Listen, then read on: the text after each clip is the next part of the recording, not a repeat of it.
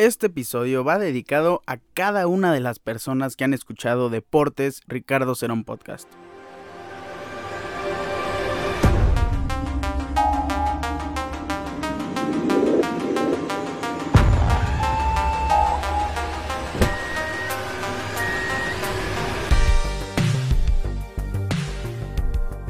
No importa si ha sido un segundo, 10 segundos, 10 minutos o los episodios completos, episodios que han durado una hora.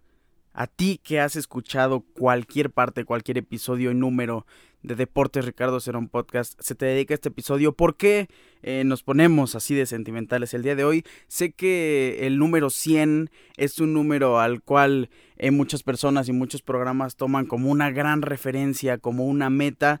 El día de hoy se está grabando el episodio número 100 de este programa y sí, se siente diferente. Es una sensación de alegría, de mucha felicidad y principalmente de mucho agradecimiento. Para mí cada episodio en el cual recibo una retroalimentación, una opinión, lo que sea por parte de cualquier persona que esté escuchando, eso me hace crecer como no tienen idea. Me encanta recibir cada uno de sus comentarios y me encanta que estén aquí, escuchando esto. Una vez más, les agradezco por estos 100 episodios, por estar aquí. Estoy muy contento y para nada, este es el fin, vamos a seguir. Esperemos eh, celebrar y decir un mejor discurso en el episodio número 200, 300, 1000, los que sean. Muchísimas gracias por estar aquí. ¿Cómo están? Hoy es 23 de mayo, episodio número 100 de Deportes Ricardo Cerón Podcast y vaya episodio número 100 que tenemos, tenemos que hablar ya las 5 eh, ligas de Europa están completamente definidas, tenemos campeón, quienes eh, pelearán o buscarán la Champions League, la Europa League, la Conference League, ya están definidas las plazas y también la contraparte de cada liga. Quienes descienden y se van a la segunda división de sus respectivos países. También vamos a comentar mexicanos en Europa. Ojo, el caso y el tema de Kylian Mbappé que es muy interesante. También tenemos que hablar de la NFL, dos noticias importantes necesarias de comentar, el análisis de una división eh, correspondiente, la división AFC Norte y en la Fórmula 1, dos noticias. Ha terminado el GP de España 2022, pero también inicia semana de, una nueva semana de carrera y venimos con todo. Es la semana de carrera del GP de Mónaco, nada más y nada menos, 2022. Acomódense, quédense, muchas gracias por estar aquí. Comenzamos. Iniciemos con la mejor liga de todo el planeta que generó bastante conmoción en cuanto supimos que el Manchester City ha sido campeón, oficialmente bicampeón de la Premier League. Toda la gente se volvió loca, ingresó al estadio, pero ¿cómo logró ser bicampeón, pues tras 38 jornadas y un total de 93 puntos, 29 partidos ganados, 6 empates y 3 derrotas, una diferencia de goles de 73, gran liga para el Manchester City que hasta la última jornada se definió esta Premier League en contra de Liverpool. Los partidos eh, de estos dos colosos que lucharon hasta el último minuto terminaron con el Manchester City en cuestión de 6 minutos siendo campeón. Matty Cash eh, del Aston Villa abre el marcador 1 por 0. Después Philippe Coutinho al 69 eh, pone el marcador 2 por 0 a favor del Aston Villa. Y hasta ahí el partido de Liverpool iba 1-1 con gol de Pedro Neto, asistencia de Raúl Jiménez al minuto 3. Después Sadio Mané empata al 24. Esperábamos un gol de Liverpool para que el cuadro, el cuadro rojo se convirtiera en campeón de la Premier League, porque creíamos que el Manchester City ya había perdido en contra del Aston Villa y era gran sorpresa. Pues doble sorpresa, máxima sorpresa, Ilkay Gundogan se viste de héroe, anota gol al minuto 76, después un gran gol, muy buena definición de parte interna de Rodri, le da el empate al Manchester City y después al 81, así es, en 6 minutos el Manchester City se convirtió en campeón de la Premier League, ya no importaba el resultado de, de Liverpool que al final con gol de Mohamed Salah al 84 y de Robertson al 89 vence 3 por 1 a Wolves, no sirvió absolutamente para nada, pues el Manchester City logró descomplicar todo este tema que ya los tenía muy de nervios. Repito, en tan solo 6 minutos se consigue este bicampeonato para el cuadro azul de Manchester City que se volvió loca la ciudad. Pero ¿cómo queda la Premier League? 1 y 2 ya están definidos. Chelsea queda en tercer lugar y Tottenham se clasifica para la fase de grupos de la UEFA Champions League. Arsenal en quinto y sexto el Manchester United. Y en séptimo el West Ham United. Por ahí también tenemos a Leicester, Brighton, Wolves. Se eh, completan los 10 eh, mejores lugares. Pero la contraparte. ¿Quién se va al Championship, la segunda división de Inglaterra. Norwich, que ya lo sabíamos, con 22 puntos, es el último lugar. Watford también desciende y Burnley es el tercer descendido. Leeds United se salva al final agónicamente venciendo 2 por 1 al Brentford con gol de Harrison al minuto 94. Es lo que le da a Leeds la, la gran salvación, esta gran victoria. Y bueno, así se cierra la Premier League, gran torneo que estuvimos siguiendo desde inicio hasta el final. No, de verdad no dejaron absolutamente nada que desear. Fue una increíble, increíble Premier y agradecemos todos estos 38 partidos que nos regalaron y esperamos que la siguiente Premier League sea mucho mejor con el Liverpool buscando revancha con equipos como el Manchester United que evidentemente van a querer crecer en la tabla con un nuevo entrenador y con el Manchester City buscando ser tricampeón de Inglaterra. Seguimos con la definición de la Serie A, que era muy similar a la de la Premier League, dos equipos que luchaban mano a mano hasta el último partido. Hablamos del AC Milán y del Inter de Milán, equipos que juegan en el mismo estadio en San Siro. Ya no peleaba ningún otro equipo por el campeonato. El Napoli, que era el más cercano, tiene 79 puntos o terminó la temporada con 79 puntos, 5 menos que el Inter. ¿Y cómo quedaron en sus respectivos partidos? Aquí no hubo tanta emoción. Aquí el AC Milan dijo voy a ganar con contundencia, doblete de Oliver Giroud. Abrió el marcador al 17, después al 32 y Frank Kessie, que por ahí se dice que se va de la institución, eh, termina este partido al minuto 36. El Milan vence con contundencia al Sassuolo y el Inter también venció 3 por 0 a su rival, a la Sampdoria, que ya no le ayudó para nada esta victoria. Milan se corona campeón de la Serie A después de 11 años, el campeonato número 19 y qué bien es ver a un equipo regresar a su grandeza. Zlatan Ibrahimovic regresó para lo que prometió hacer una vez más campeón al Milan, un equipo que le agrada bastante al jugador sueco y como que a la tabla Milan en primer lugar, en segundo Inter, en tercero Napoli y en cuarto Juventus que se clasifican a la fase de grupos de la Champions League, quinto y sexto Lazio y Roma que se van a la Europa League, después está Fiorentina, Atalanta, Elas Verona y el décimo lugar lo ocupa el Torino, el descenso, Venecia, Venezia Fútbol Club, eh, último lugar, se va a la segunda división, a la Serie B y aquí una noticia muy triste para los mexicanos. El Genoa queda en lugar 19 con 28 puntos. También se va a la segunda división. ¿Y por qué es triste para los mexicanos? Nuestro paisano Johan Vázquez es defensa titular del Genoa. Y no sabemos qué depara su futuro. Si regresa a México, si se va a otro equipo. Lo que muchos queremos es que algún club que se mantiene en la Serie A lo salve. ¿Y quién sería el mejor escenario? Los equipos eh, relativamente punteros. No estamos hablando del Inter, de la Juventus, del Napoli o del Milan, que sería impresionante. Pero sí se podría ir a la Lazio, a la Roma, tal vez a la Fiorentina, al Atalanta. El Atalanta sería un muy buen lugar después de la salida muy posible del defensa central que está a préstamo Cristian Romero a, a, Tottenham Hotspur, pero pues las noticias llegarán en el futuro y el tercer descendido es el Cagliari con un total de 30 puntos, Salernitana se salvó por un punto en la Serie A gran Serie también nos regaló muchas emociones y la mejor que el campeón.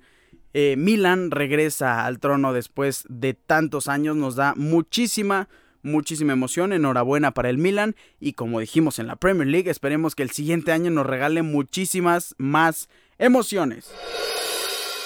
Vamos a comentar las ligas que ya estaban definidas desde hace varias jornadas. Iniciemos con la Liga Española. Real Madrid empata 0-0 en contra de Betis para terminar su participación, pero también para dar homenaje. Y también vimos el último partido de una leyenda del cuadro blanco. Hablamos de Marcelo, también entró Isco para despedirse de todos los aficionados del cuadro blanco. Los vamos a extrañar muchísimo. Marcelo, Majisco son grandes figuras y leyendas que jamás serán olvidados para toda la afición del Real Madrid. En otras noticias, los partidos que destacamos es la victoria de visita del Atlético sobre la Real Sociedad y la derrota del Barcelona cae ante el Villarreal que está jugando muy bien desde que llegó a la final de la UEFA Europa League. No afecta en la tabla de posiciones, se mantiene el Barcelona en segundo lugar, en tercero el Atlético de Madrid y en cuarto el Sevilla que se van a la UEFA Champions League. En quinto y sexto se queda Real Betis Balompié que se cayó, iba muy bien pero se desinfló, al igual que la Real Sociedad que queda en sexto lugar, en séptimo Villarreal, octavo Athletic Club de Bilbao, Valencia se queda en la novena posición y en décimo lugar el Osasuna. ¿Quién se va? A la segunda división de España, a la vez que queda en el último lugar con 31 puntos. Levante, un saludo a nuestro querido Juanca, que es fiel aficionado y es el único aficionado que conozco aquí en México. Eh, del Levante, tristemente descienden. Y como él dice, estamos seguros que van a regresar 35 puntos. Y el tercer descendido es el Granada con un total de 38 puntos, Cádiz también. Equipos que se salvan por un punto, Cádiz, Mallorca y Getafe, gran noticia la del Mallorca, que se va el Vasco Aguirre de los Rayados de Monterrey, llega al Mallorca con un solo objetivo y fue cumplido salvar al equipo del descenso. Queda en el lugar 16. Enhorabuena por el Vasco Aguirre que logra hacer eh, cosas mágicas con equipos de la tabla baja, principalmente en España. Y muchas felicidades una vez más al Real Madrid que estará buscando el siguiente sábado ese trofeo de la UEFA Champions League. Vamos por la 14 evidente el máximo dominio en la Bundesliga y en la Liga 1 de los equipos principales se hicieron notar desde hace muchísimas jornadas, pero cómo quedan eh, los siguientes partidos y la tabla en general. Iniciemos con la Bundesliga. Borussia Dortmund venció en esta última jornada al Hertha Berlín, que se afianza como el segundo lugar de, de la Bundes con 69 puntos. En tercer lugar quedó Bayer Leverkusen. Es un muy buen torneo para el Bayer Leverkusen. Cierra ante un rival difícil, venciendo 2 por 1 al Friburgo y también quien cerró bien fue el Leipzig que empata en contra del Arminia, pero los grandes resultados le dieron esta cuarta posición y la posibilidad de disputar la UEFA Champions League. Queda en cuarto lugar con 58 puntos, un punto más que el quinto FC Unión Berlín con 57, en sexto queda precisamente el Friburgo con 55 puntos, en séptimo Colonia, después Mainz, Hoffenheim y Borussia Mönchengladbach, quien desciende Grotterford con 18 puntos, eh, es de los de las cinco mejores ligas el equipo con menos puntos en la temporada. Arminia, 28 puntos, también desciende. Y Hertha Berlín se va a disputar ese partido por el descenso en contra eh, del equipo que busca ascender en la segunda división de Alemania. Esto me agrada bastante, me parece eh, muy interesante para la búsqueda de no descender, darte eh, un partido extra en contra de quien quiere ocupar tu lugar y así queda la Bundesliga. Cerremos con el máximo fútbol de la Ligue 1, la máxima categoría del fútbol en Francia, donde el Paris Saint-Germain, equipo que ya había sido campeón, pues oficialmente regresa al trono en Francia. En segundo lugar está el Olympique de Marsella, ambos ya con eh, un pie en la fase de grupos de la Champions League. Recordemos que Francia da menos lugares. En tercer lugar está Mónaco en la Europa League. Rennes en cuarto y Niza en quinto lugar. Después está Racing de Estrasburgo, Lens, Lyon, Nantes y Los Lille, que el actual campeón ha dado una triste, triste temporada. No, no es para nada lo que esperábamos. Clermont, un equipo que me agrada bastante y no es noticia ni novedad para ninguno que escuche este programa, se salva y eso me da mucha alegría. El recién ascendido se salva, se mantiene en la Liga apenas en lugar 17 con 36 puntos. Los equipos que descienden es Bordeaux y Mets con 31 puntos cada uno. ¿Y quién va a las eliminatorias del descenso? Un equipo histórico.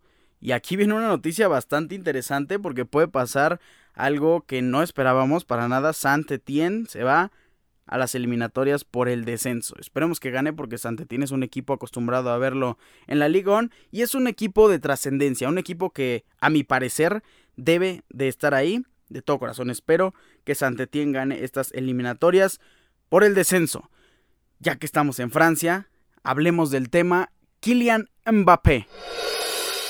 La historia entre tres amores llamados Kylian Mbappé Real Madrid y Paris Saint Germain, más que una historia, una novela que ya ha tenido su desenlace. Hemos visto el gran final el día sábado, donde Kylian Mbappé decanta por renovar con el Paris Saint Germain. Una historia que a muchos madridistas nos mantenía de alguna forma ilusionados, pero en gran parte ya considerábamos que era demasiado que Kylian Mbappé estuviera jugando así con tantas noticias. Todo se basa en noticias, en rumores, en datos que fuentes fidedignas eh, nos dan día tras día o nos dieron a lo largo de semanas donde Kylian Mbappé ya había firmado un hipotético contrato, ya había firmado eh, todas las cláusulas que iba a tener, ya había acordado con el presidente Florentino, todo, lo que iba a ser en torno al nuevo gran jugador del Real Madrid, pues al final Kylian Mbappé decide jugar con todas las ilusiones del Real Madrid y sus respectivos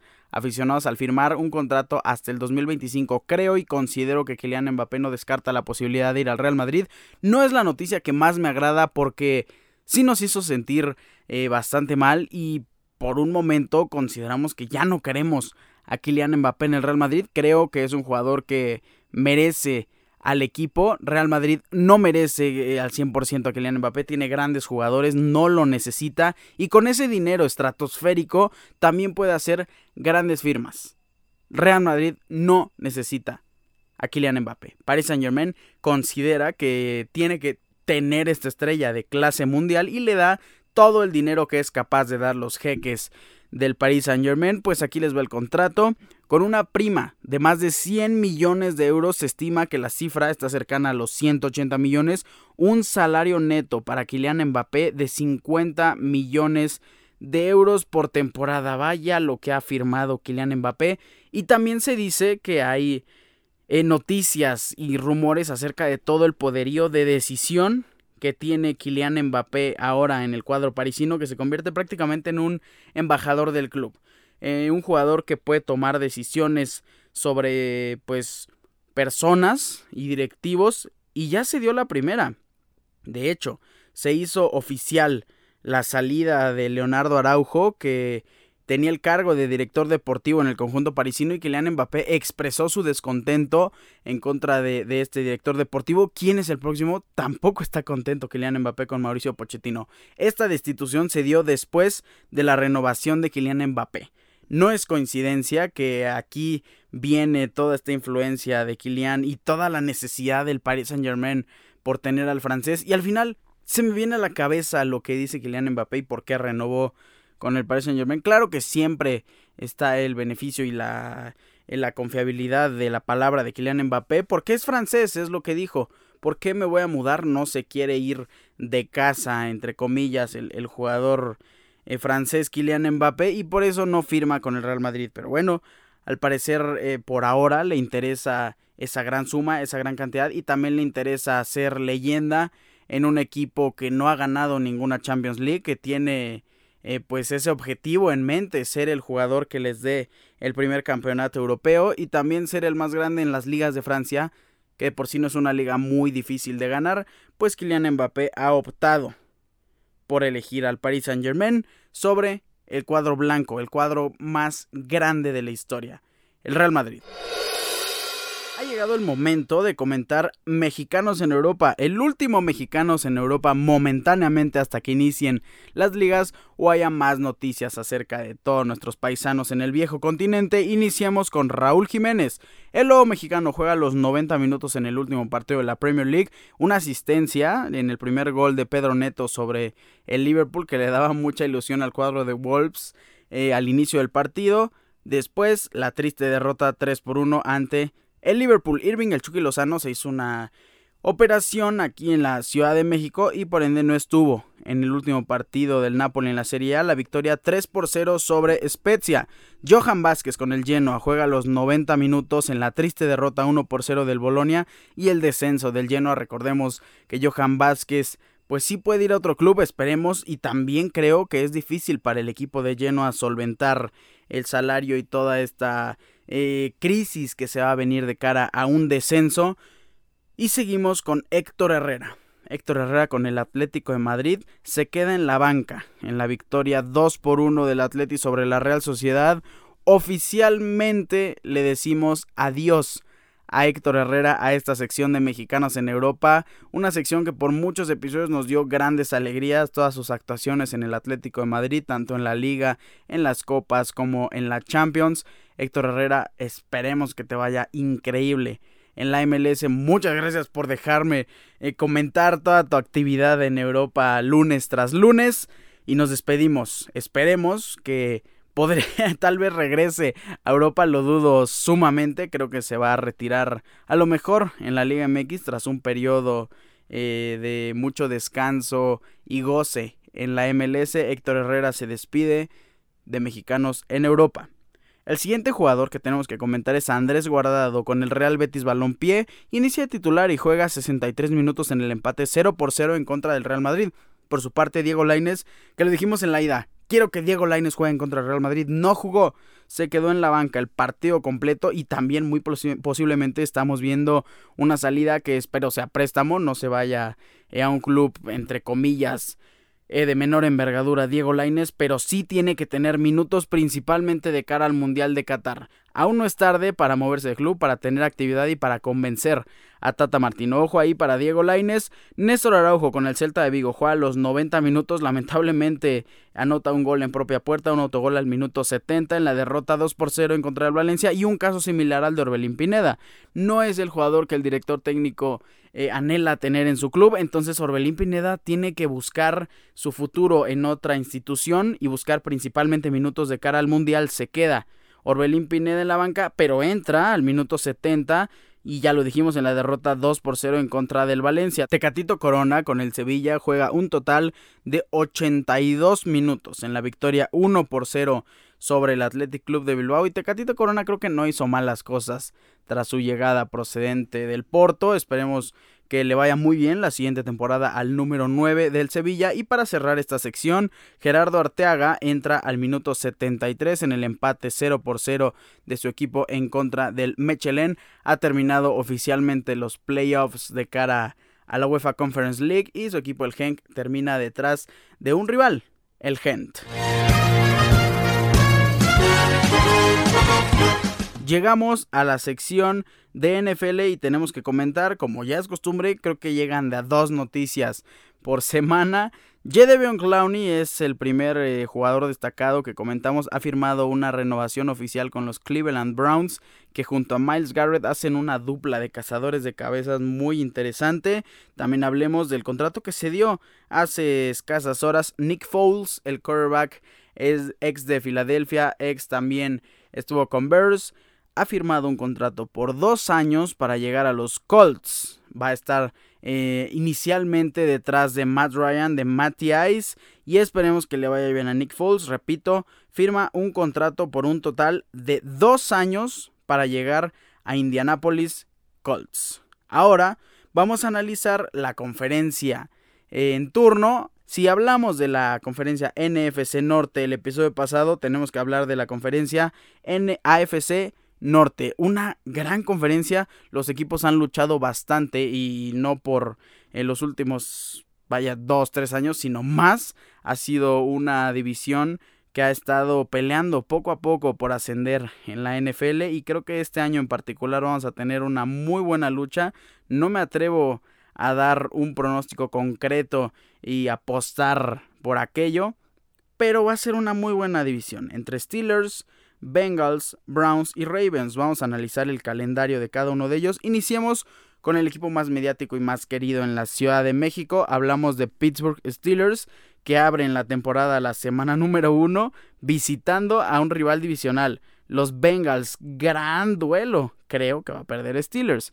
Después en la semana 2 reciben a New England Patriots. Un duelo que ha sido muy interesante. Creo que ha sido como si fuera un rivalry game, como si fuera un duelo de división a lo largo de muchos años, porque ha traído demasiado interés el partido entre Steelers y Patriots. En la semana número 3, duelo divisional en contra de Browns, después en contra de Jets, en contra de Bills, en la semana número 6 en contra de Tampa Bay Buccaneers, la semana 7 en contra de Miami Dolphins, en la semana 8 eh, los Steelers enfrentan a las Águilas, bye week en la semana 9, en la semana 10 reciben a los Santos de Nueva Orleans. En la semana 11 se viene la revancha, la vuelta por así decirlo.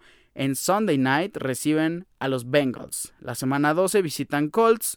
Después van eh, a enfrentar a los Falcons, reciben a Ravens en la semana 14, la semana 15 se enfrentan a las Panteras de Carolina, la semana 16 en contra de Raiders, la semana 17 en contra de Ravens y la semana 18 cierran de locales en Heinz Field recibiendo a Cleveland Browns. Es un calendario muy difícil. Creo que Raiders con Davante Adams va a estar muy fuerte la siguiente temporada. También por ahí Bengals, evidentemente.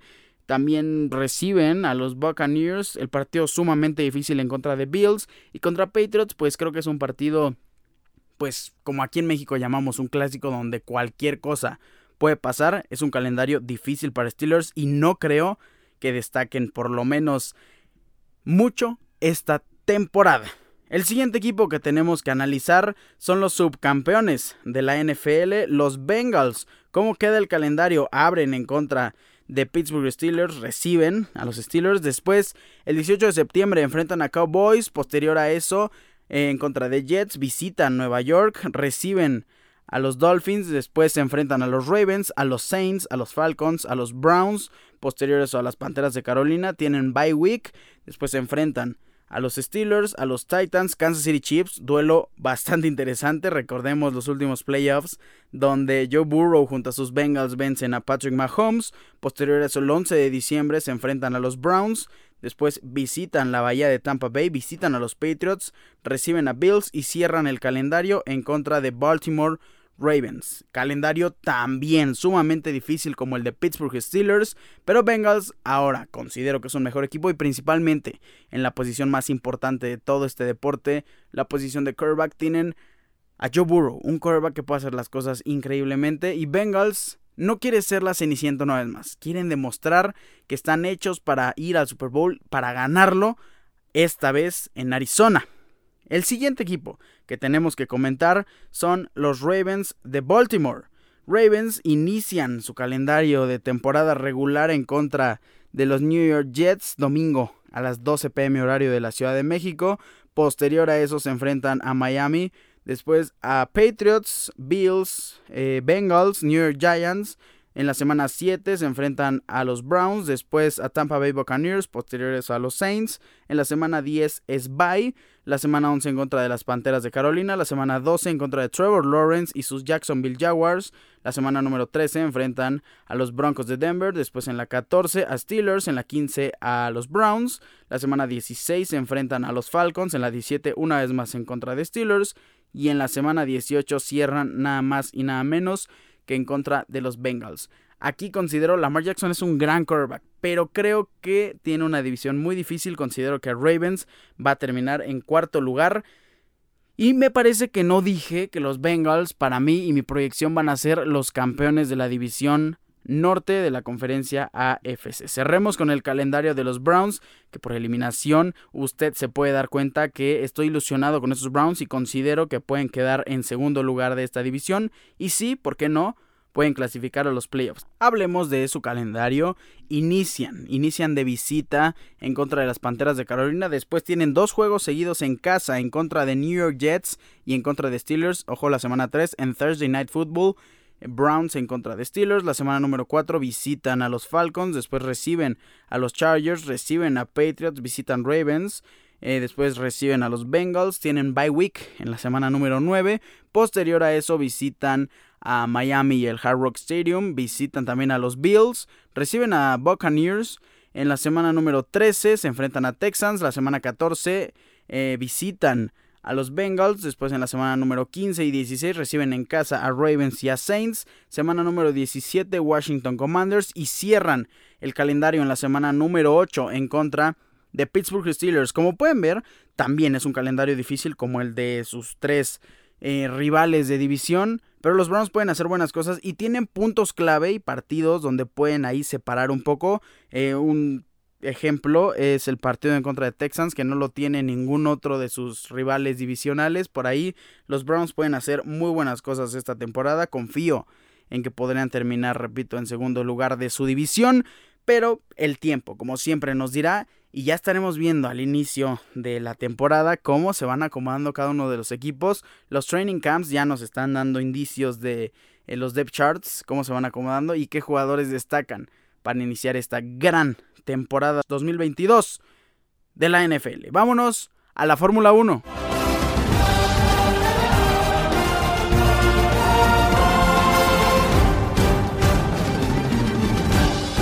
Ustedes pueden leer la nota completa en el sitio lalogiadeportiva.com donde damos este mismo resumen vuelta por vuelta del GP de España 2022 de cada uno de los GPs en la temporada. Iniciemos comentando este GP donde pues Charles Leclerc hace una increíble clasificación, obteniendo la pole, evidentemente está demostrando el gran dominio que tiene, y no el dominio de Ferrari, el dominio de Charles Leclerc junto con Ferrari, no es el mismo caso de, de, Carlos Sainz, por eso nos hace pensar que el Monegasco está teniendo la mejor temporada de su carrera.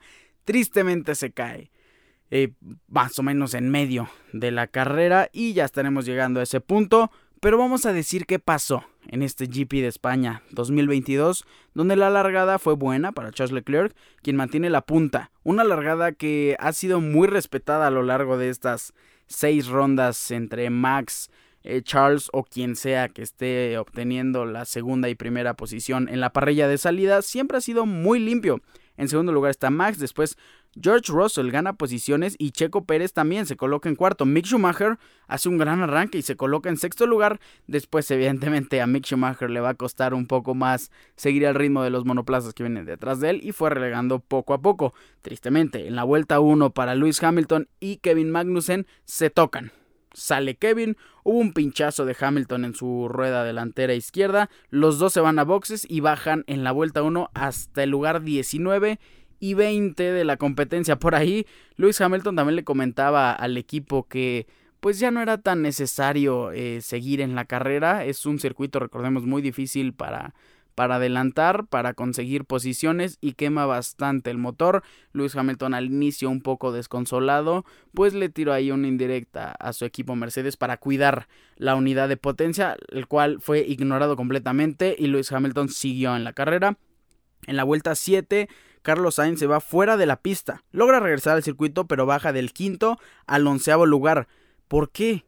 Pasó lo mismo con Max Verstappen. Se va de la pista en la misma zona por el viento de cola. Salieron eh, sumamente frenados, se descontroló el auto, se salieron en la curva 4. Eh, afortunadamente para Max Verstappen no fue una pérdida tan grande como la de Carlos Sainz. Max Verstappen baja del segundo al cuarto lugar. En la vuelta número 11, a Checo le hacen ceder el tercer lugar a Max. ¿Por qué? Porque podía competir más con el eh, segundo lugar en ese momento que era George Russell. Tristemente para Max Verstappen tiene un problema con el DRS, no se puede desplegar. Recordemos que el DRS es el sistema para aumentar la velocidad, liberar un poco de aire eh, abriendo una pequeña eh, división en la parte trasera del auto, pues esto no le funcionó a Max Verstappen con el botón para desplegar el DRS no, no se activaba. Fue en la vuelta 14 en donde Russell entra a boxes para evitar el overcut. Max Verstappen también entra. Checo Pérez y Leclerc aún se mantenían en la pista, eran los únicos eh, pilotos que seguían, vaya, sin entrar a los pits para nada. Y bueno, el Monegasco abre una gran brecha de, de distancia sobre el segundo lugar. Checo Pérez que se estaba posicionando Charles Leclerc para conseguir una victoria y romper dos seguidas y su muy posible tercera de Max Verstappen y fue hasta la vuelta 21 donde Russell adelante de Max y Leclerc separándose más porque no podían alcanzarlo para nada y más con esta eh, batalla entre Russell y Max donde seguía con el problema Max Verstappen pero hubo una competencia, una pelea ahí eh, entre Russell y Verstappen que estuvo bastante interesante. Muy, muy arriesgada también, pero muy interesante. Fue, fue peligrosa, sí, pero eh, al final George Russell se mantiene con el segundo lugar y fue hasta la vuelta 27, donde ¿qué sucede?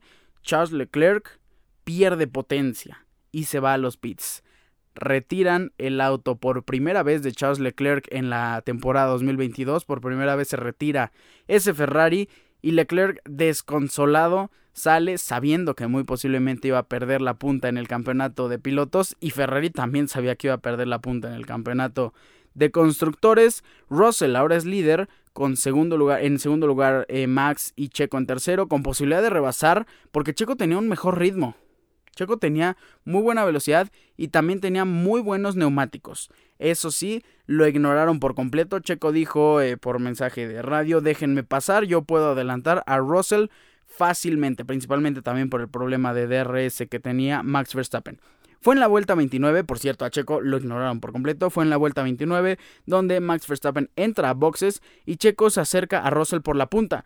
Dos vueltas después, en la 31, Checo pasa con suma facilidad a George Russell con el DRS en la recta principal y Checo ahora es líder. En la vuelta 33, tras el cambio de neumáticos que había tenido antes Lewis Hamilton, ha pasado al lugar 19 del 19 al 8. Lewis Hamilton lo estaba haciendo bastante y no se iba a detener para nada ahí. En la vuelta 37, Checo Pérez entra a boxes para poner neumáticos medios. Max Verstappen sigue por detrás del líder Checo Pérez y es hasta la vuelta 45 donde Max vuelve a entrar a los pits para poner neumáticos medios a 6 segundos de Checo Pérez que ahora el mexicano se convertiría en líder. Fue la vuelta 48 donde el equipo le ha dicho a Checo Pérez que Max estaba teniendo mejor ritmo y lo tendría que dejar pasar. Le dijeron que estaba teniendo mejor ritmo pues simplemente como manera de eh, suavizar un poco la instrucción que era Max Verstappen es el piloto 1 y Max Verstappen tiene que pasar. Ojo, Max Verstappen sí traía mejor ritmo y sí estaba haciendo mejor las cosas y sí tenía neumáticos eh, más nuevos y sí podía rebasar a Checo Pérez. Pero lo que hizo Christian Horner es el bien del equipo y el bien de su piloto número uno. Esa es una triste realidad para todos los mexicanos que estaban sumamente inconformes como creían que Checo iba a dejar pasar a Max. Tarde o temprano Max podría, de verdad, podría sin problema rebasar a Checo Pérez con el gran riesgo de que los, de que los dos Red Bulls chocaran, salieran de la pista o X cosa, cualquier cosa que el auto hubiera fallado y ahí se hubieran perdido grandes puntos para el campeonato de constructores y eso sí hubiera sido una mala noticia para Red Bull. Sin embargo, Checo, que lo dijo con las mismas palabras, injusto, pero lo haré, deja pasar en la vuelta 49 a Max Verstappen. En la vuelta 52, ya con prácticamente todo definido, George Russell entra a los pits, monta neumáticos rojos buscando la vuelta rápida a la carrera, misma estrategia que Checo Pérez utiliza y con Red Bull. Entran a los boxes y buscará la vuelta rápida con neumáticos blandos. También Red Bull, digamos que dándole ese premio de consolación a Checo Pérez, ese punto extra por dejar pasar al piloto número uno de la escudería Max Verstappen. Fue como un toma, haz la vuelta rápida y vámonos todos contentos. Para Red Bull, evidentemente, la vuelta rápida era sumamente importante, no precisamente quién la hiciera, pero el equipo quería llevarse absolutamente todo este fin de semana. Checo Pérez sí consigue la vuelta rápida. Eh, en la vuelta número 58 pasó algo muy interesante. Valtteri Bottas defiende su lugar, tenía neumáticos viejos, los defiende ante Carlos Sainz y Lewis Hamilton que venía atrás. En la vuelta 60 pasaron sin problema botas, pero Hamilton con gran ritmo en la vuelta 60 pasa a Sainz después de la recta principal.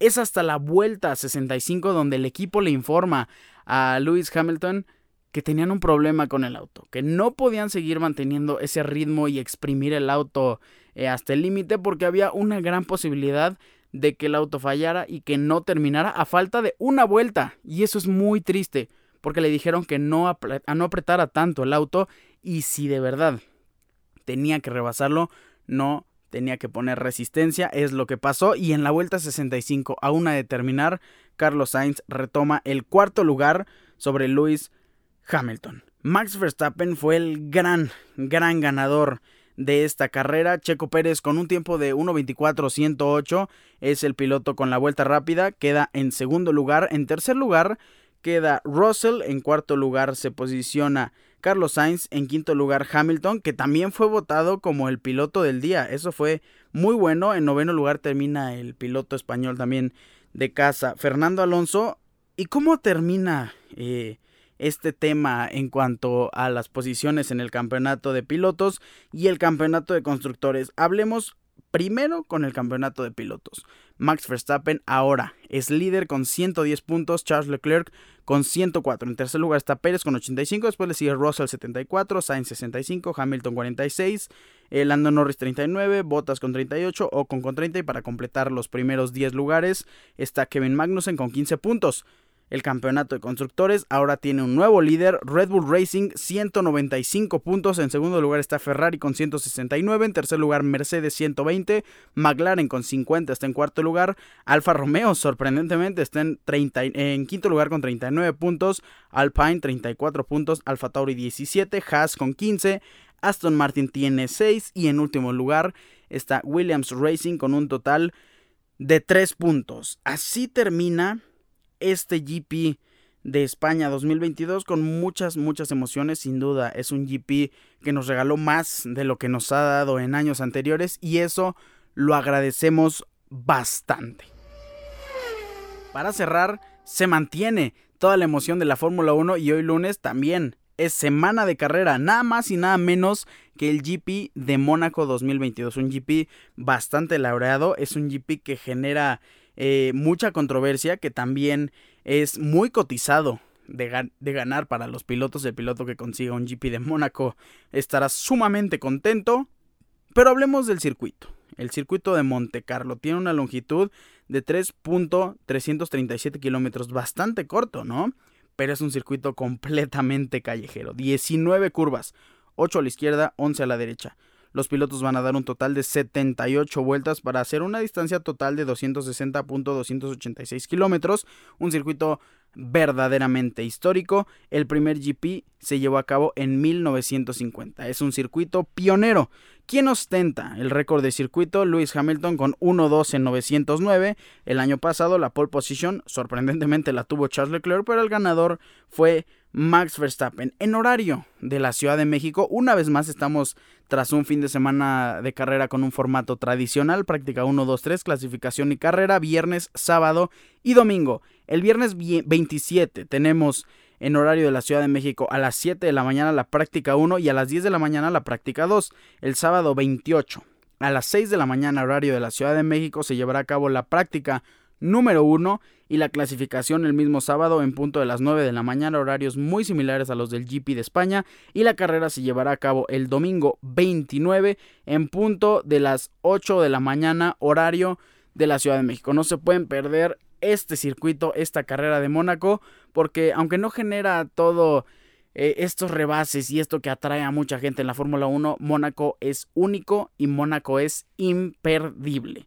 Con esto también cerramos este episodio número 100. Una vez más, gracias por estar aquí, no solo el día de hoy, sino a lo largo de todos estos 100 episodios, de todas estas 100 historias, de todos estos 100 días y 100 experiencias que estamos por contar, que ya contamos y que tendremos muchísimos más. Como siempre, no me voy sin antes recordarles mis redes sociales arroba ricardo-cerón-en Instagram, Ricardo Cerón, en Facebook recuerden Cerón es con Z. Tengan un increíble inicio de semana. Muchísimas gracias y nos estaremos viendo el siguiente viernes con el inicio de este gran fin de semana que tenemos de cara en el deporte.